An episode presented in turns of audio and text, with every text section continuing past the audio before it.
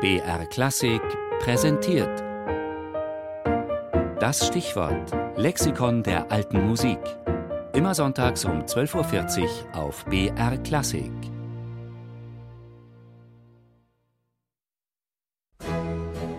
Das Stichwort.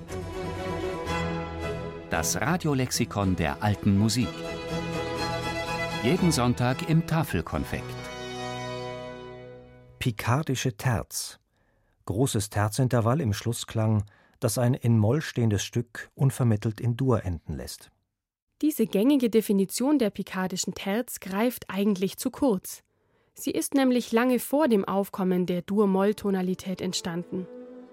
In der frühen Mehrstimmigkeit war es noch verpönt, die Terz in den Schlussklang eines Stückes einzubauen.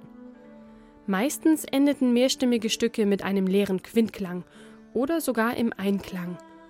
Erst in der Renaissance wurde das als imperfekt geltende Intervall mehr und mehr in Schlussklängen verwendet und dann eben als große Terz.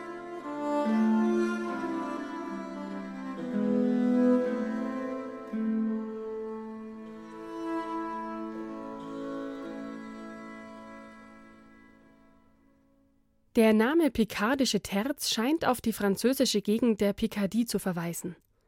Im 18. Jahrhundert vermutete Jean-Jacques Rousseau in seiner Enzyklopädie der Musik, dass der Begriff von der hohen Kathedral- und Kirchendichte in der Picardie herrühre. Eine plausiblere Erklärung ist aber die Tatsache, dass der Norden Frankreichs im 14. und 15. Jahrhundert ein wichtiges musikalisches Zentrum bildete, mit Komponisten wie zum Beispiel Josquin des Prés. Einer anderen These zufolge war das altfranzösische Wort Picard für spitzig, scharf namensgebend für die große Terz im Schlussklang. Für viele Menschen klingt sie tatsächlich heller und schärfer als die weiche kleine Terz.